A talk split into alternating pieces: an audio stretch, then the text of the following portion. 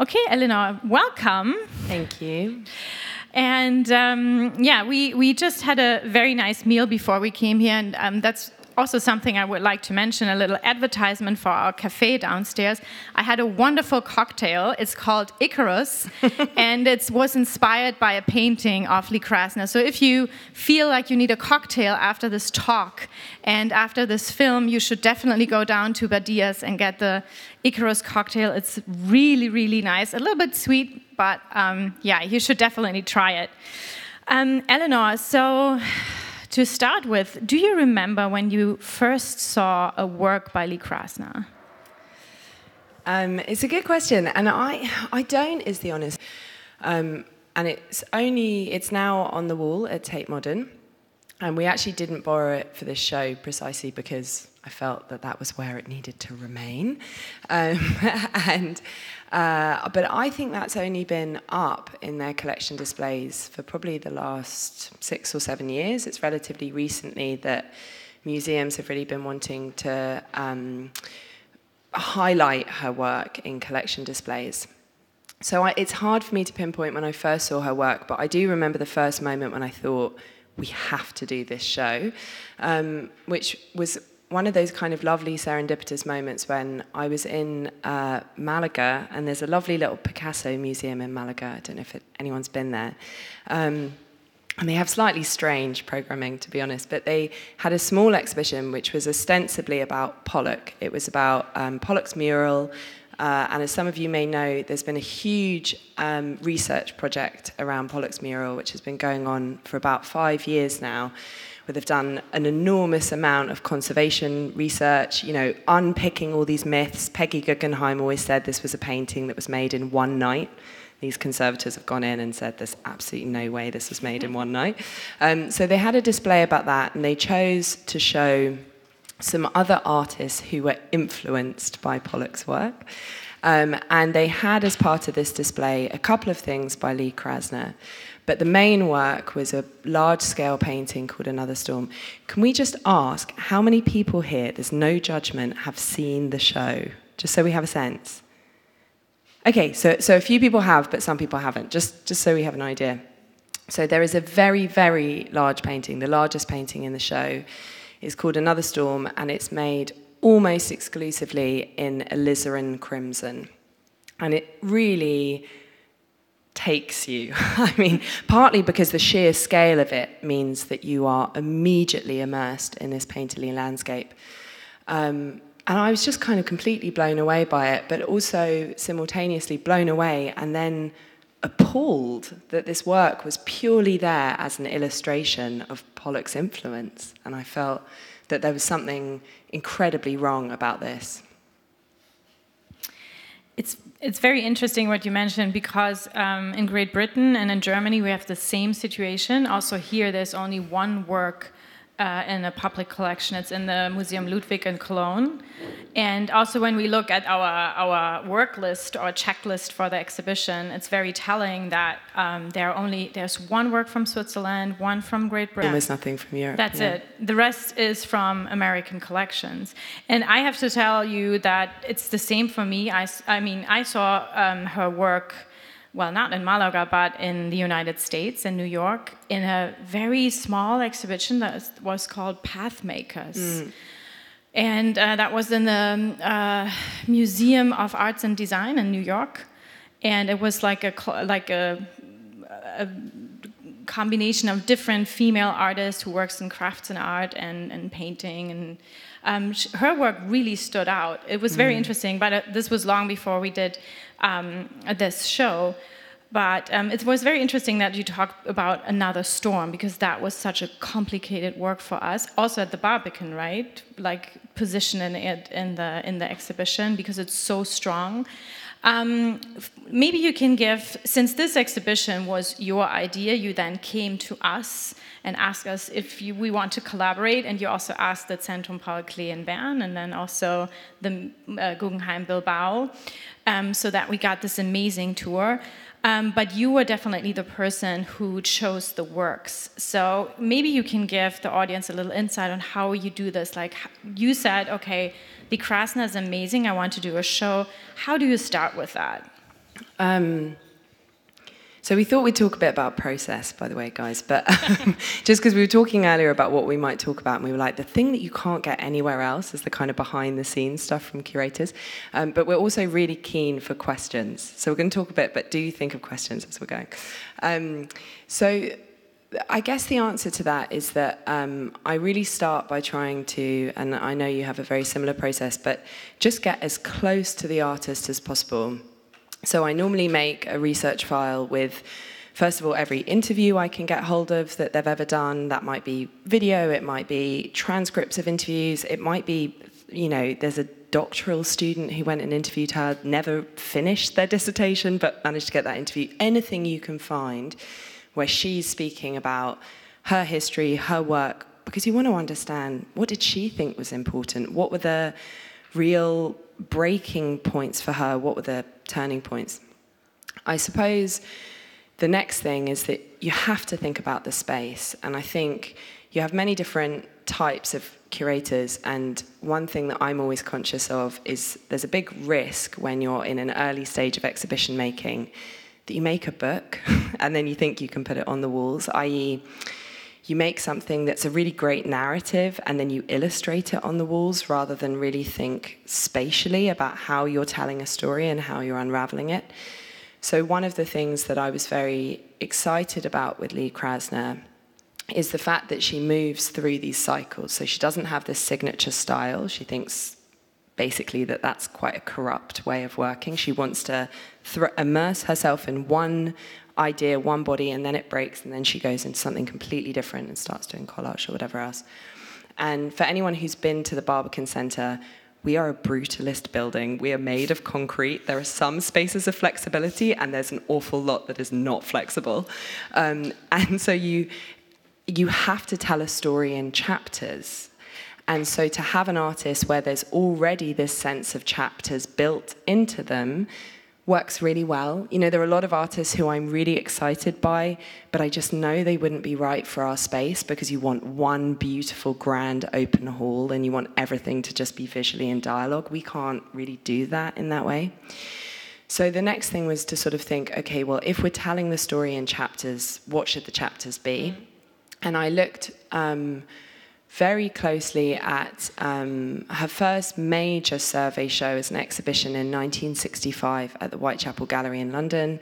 Um, and as you know, she was really close with Bryan Robertson, who was the director then and was this kind of completely visionary figure. He also did a Rothko show. He, pretty much bankrupted the gallery doing this. When I was going through their archives, there were all these letters from lenders being like, could you send our painting back? And all these assistant curators being like, we're ever so sorry, we're doing the fundraising at the moment. As soon as we've got the money, we'll send the painting back. Very different process you know, than Very now. different age of exhibition making. But he had these grand ambitions. And he worked really intimately with her on this show. So I was interested in the fact that there are certain periods of work that she made in the 30s, for instance, which we don't include in this show, which she didn't include. And I have my ideas about why she chose not to highlight those certain moments. You know, it's a 50 year career, and she made the catalogue Raisonné contains 599 works of paintings and works on paper, etc., which is generally considered relatively small, but there's got to be a major process of selection. So I guess my answer is really look to her wherever you can.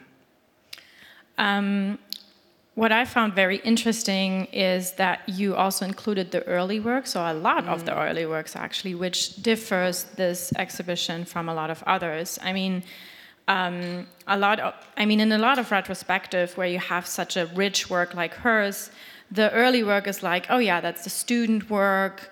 We don't need to show this because it's not like a, it's not her full developed style. And I know that this section was very dear to your heart, so maybe you can tell a little bit more about why you chose to include this and what it, what, how the, the uh, visitors also benefit from this.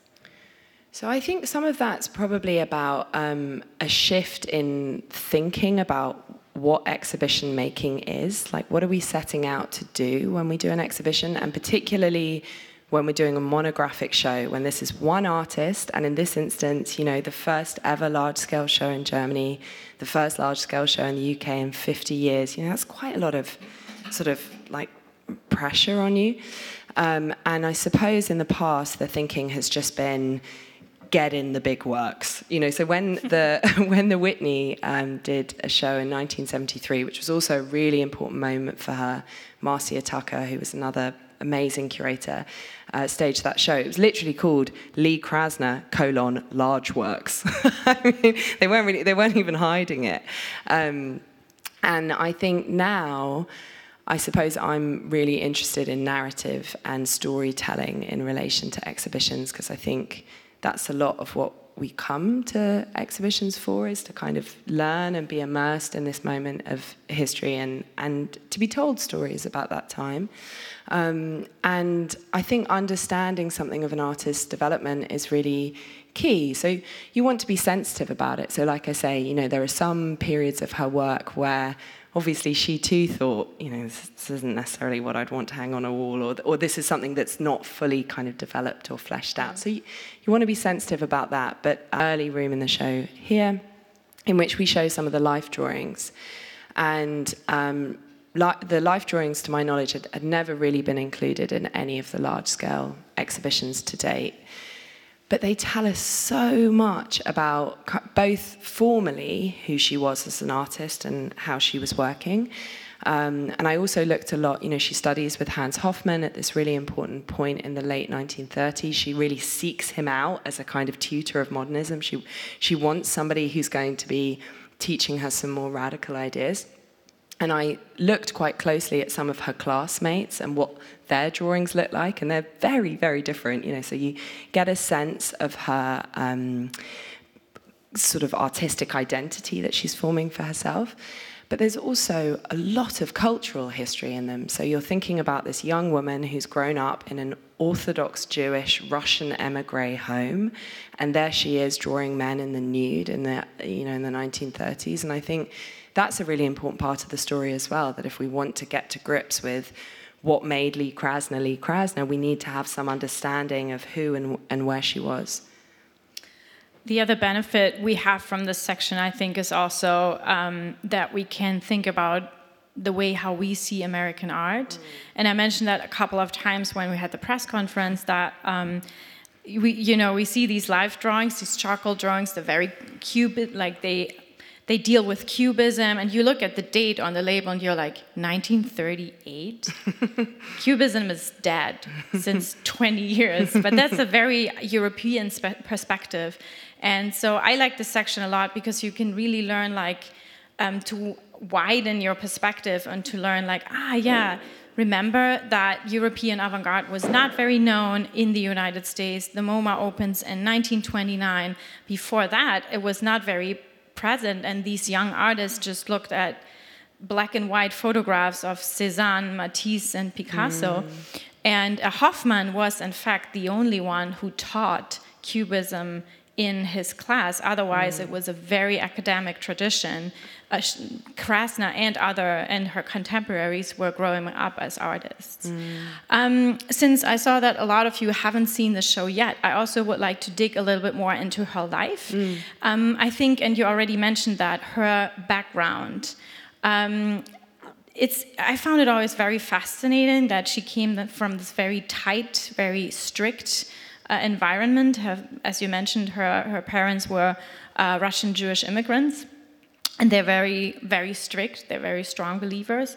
And um, she, but somehow she she managed to grow out of this without somehow breaking up with her parents. There was mm. never a, a real, real a damage in this relationship.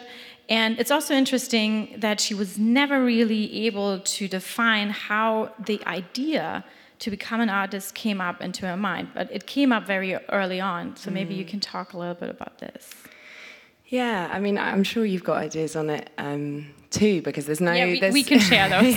because there's no there's no definitive answer in a way, and and we should say that. Um, one of the things that's nice about when you do a project like this is you can sometimes kind of help along other projects in tandem as well. So Um, there was a biography of Krasner that was um, published, I think around 2007, 2008, by Gail Levin. Um, and it had an American imprint, but it had never been published. It wasn't available in Europe. And it's been um, republished to coincide with the show. So if you're interested in more about her life, it is a kind of amazing book. And Likewise, Mary Gabriel has just published this extraordinary book called Ninth Street Women, which retells the entire story of abstract expressionism, but from the perspectives of five women artists. So it's Lee Krasner, Elaine de Kooning, Helen Frankenthaler, Grace Hartigan, and Joan Mitchell. And it's an absolute joy. And I mean, to give you an idea, Amazon have just bought the rights to make it into a television series. So it's really kind of gripping stuff and told in this very cinematic way. So these are kind of amazing stories, and I think one of the things I was very conscious of, and, and one of the driving forces actually for wanting to do this show, was that somehow abstract expressionism became this very white male American story. And that's such a mistelling of what was going on. You know, if you think of how many extraordinary figures, each with their own often quite traumatic stories. Um, Arshile Gorky or Mark Rothko. I mean, can anyone here pronounce Mark, Mark Rothko's actual name? I mean, they're, they're all inventing themselves anew in this place. Even Jackson Pollock is Paul Pollock. People forget that. Jackson is his middle name. You know, it's a great moment of reinvention for these artists in, in the US. And she's one of the things I think that's very relevant is she's the first child in her family to be born in the US. So she has younger siblings who are born after her. She has these older siblings, including an older brother who's very influential on her you know, she's like reading Edgar Allan Poe with him at like the age of 11. Um, and, but she's the first in the US. And I, I think that she talks about having this American identity and even the fact that she chooses to rename herself. You know, she's born Lena and then she chooses to become Lenore, which again, Edgar Allan Poe. Um, and, and then she adopts this moniker of Lee, which of course is quintessentially American and also androgynous and has these other kind of overtones. So I think she always has this sense of I can make myself who I want to be. And she's, well, uh, well, you know, you'll see, we talk about it a little bit in the show and in greater depth in the catalogue, these ideas about self invention and just this extraordinary spirit. I mean, you, you really feel it in the work. And the reason why it's so fun to show films like the one we'll show tonight is because the minute she starts speaking, I mean, she's just hilarious and she kind of knocks you sideways. But you, you, she clearly had this spirit very young. And, you know, she talks about when she was a teenager and she was taught to read Hebrew, but she was, uh, she was forgive me, she was taught to write Hebrew, but she was never taught to read it. Um, and the moment at which she started to really understand what was being said about women in Jewish scripture, and she says, you know, that, that started up a revolution that I never recovered from. And you know, she describes herself coming back to her family home like a banshee, and you know, she she really gets incredibly um, sort of fired up about this. And I, I, think she never loses that spirit, and I think that's. Mm what you kind of feel there persistently throughout the work and and also courage and one of the things that often when I walk around the show with artists it's easy for us to become a little bit glib when we talk about things like um, she destroyed a lot of work. She was a ruthless editor of her own work, uh, which of course is partly very practical. She didn't sell a huge amount of work in her lifetime. She didn't have a lot of storage space, so some of that's very practical. Um, but some of it was also who, who she was as an artist. And you know, you, you speak to artists when there's a body of collages that we show that is made of torn up drawings and former paintings all brought back together, and they're like, the idea for them of being able to attack their own work in that way, they, they have physical reactions to that, you know. So I think um, you really feel that spirit the whole way through. I absolutely love that you used the word courage because that's yeah. really what you feel in a lot of the works.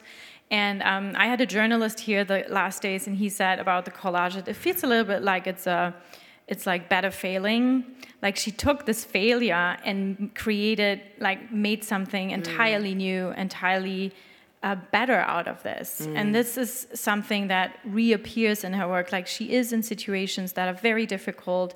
Um, the prophecy series is a perfect example for mm. that and she she really creates something new. Do you want to talk about the prophecy series for a little bit? Do you want to talk about the prophecy series? Why didn't you? You tell. I can. yeah, I can yeah. also talk a little. Or you can ask me a question if you want. well, the prophecy series, for those who have been to in the show, have seen it, is the series that is created around Pollock's death, and that's the perfect moment for us to talk about the famous husband, because that was a challenge in the show as well, like how to deal with him because we couldn't say, oh, we denied that he existed. Um, but we also didn't want to give him too much room because, especially in former shows, it was always like the wife of Jackson Pollock and then a lot of comparing their works and so on. But it is, you can't deny him. He, was, he is a very important part in her life.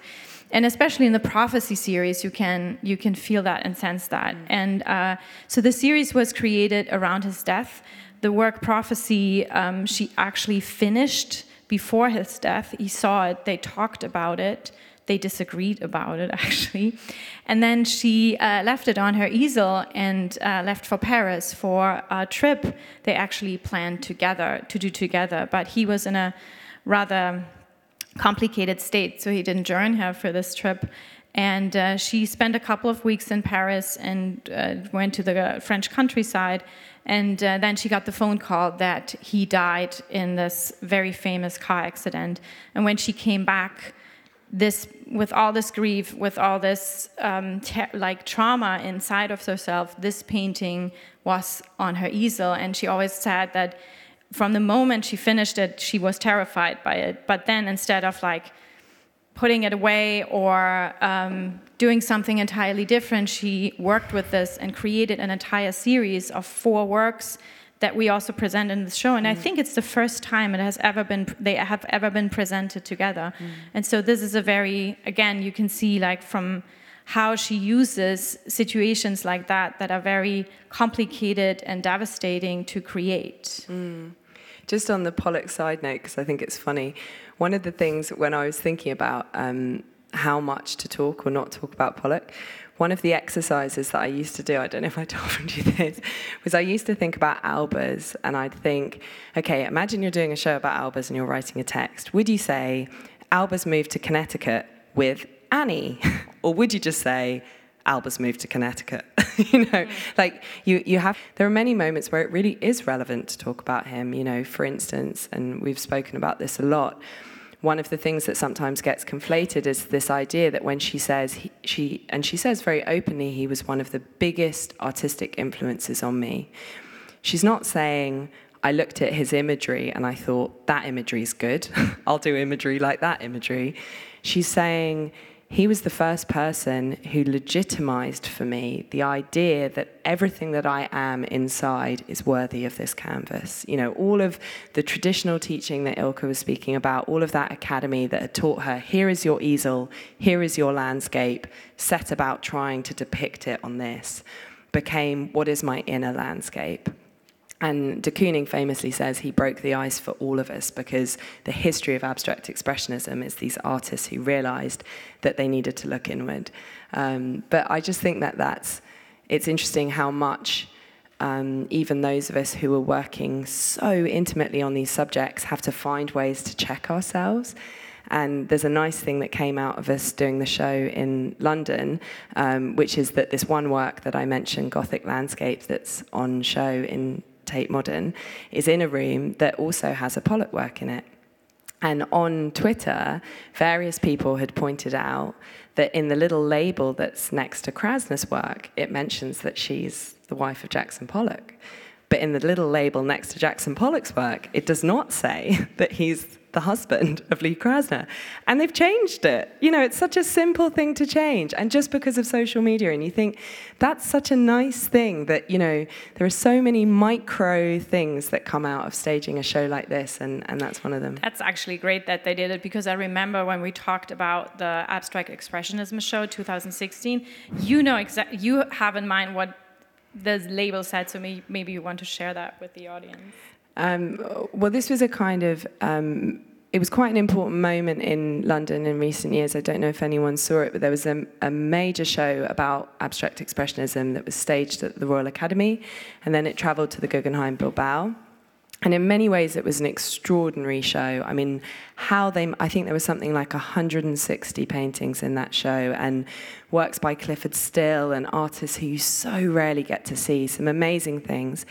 And um, the way that they'd organized the rooms, there were a series of rooms that um, were thematic, and then there were a series of kind of one person rooms within the show so that you could have those kind of highlight moments. You had one room of de Kooning, one of Clyfford Still, one of Barnett Newman, one of Jackson Pollock.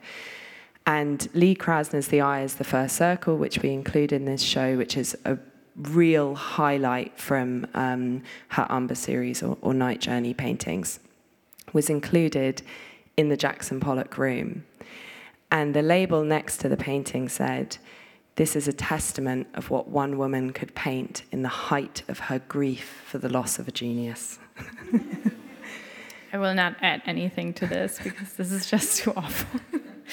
well, I mean, um, there's one thing I also want to talk with you because before we turn to the film and to questions, of course. Um, yesterday, we said a couple of times in the press conference that this cause a lot of works in this exhibition come from private collections. I mean, I think more than 90% come from the US. That's one thing. We don't have many works of her in, uh, by her in Europe. We have one work from Australia, which was a huge thing for all of us. But You've really made the most of that. It's yeah. the poster campaign, it's yes, the combat yeah, painting. the combat painting. Um, but um, it's, I mean, as a visitor, you sometimes walk through an exhibition, you look at the labels and you see, ah, this is Centre Pompidou, this is, that's the Museum of Modern Art. But um, often you see this little word, private collection.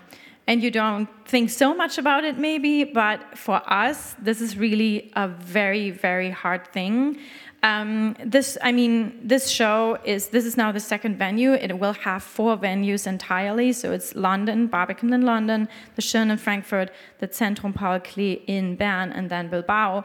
So the works will be on tour for more than a year, almost one and a half years.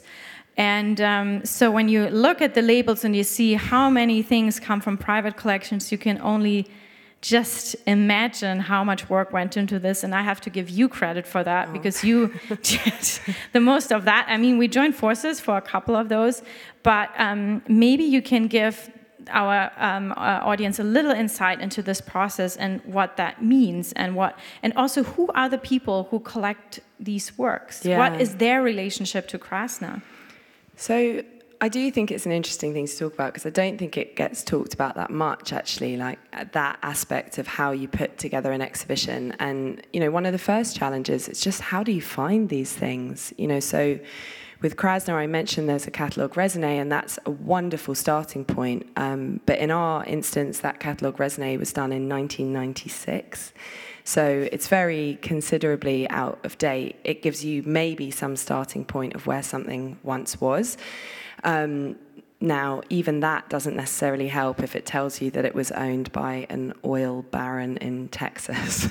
um, so, finding out where it is, then getting to that person. And then, then I think in Europe, we continue to have um, what I sometimes call a connoisseurial model of collecting in mind. And it is something that really persists here, which is a very beautiful thing, which is that collectors regard themselves as custodians for an artwork. They are not an owner of it, they are there as a guardian, uh, and therefore their prime responsibility is to take care of that work and think of the artist's best interests. If the show is in their interest, then they too should support that. And while that definitely does exist in, in parts of the US, and there are certainly collectors for whom that's true, there are very different kinds of financial principles in the US. I mean, even in terms of the fact that sometimes works are being bought as investments, and sometimes that's not an individual's investment, sometimes that's a financial group of 14 people, and all of them have to unanimously sign off on this to be able to enable it to be lent. Um, so it's quite complicated. And I, I suppose the thing that really gives me heart about it is I come with very little collateral. So, um, in the instance of an institution, the Barbican doesn't have a collection. I can promise you no exchange. Yeah, same with the Schirn. We cannot say, you lend this painting to us and we will lend this painting to you for a future exhibition. So, that's one problem. Um, we offer no financial incentives, so we don't pay loan fees in exchange for these works. So, that's another problem. Same here again. and and so then you're sort of saying, well, why does someone do it? And really, the only thing you can turn up with is an enormous amount of energy and passion for what you're doing. Um, and I suppose the thing that gives me heart is I think that still works.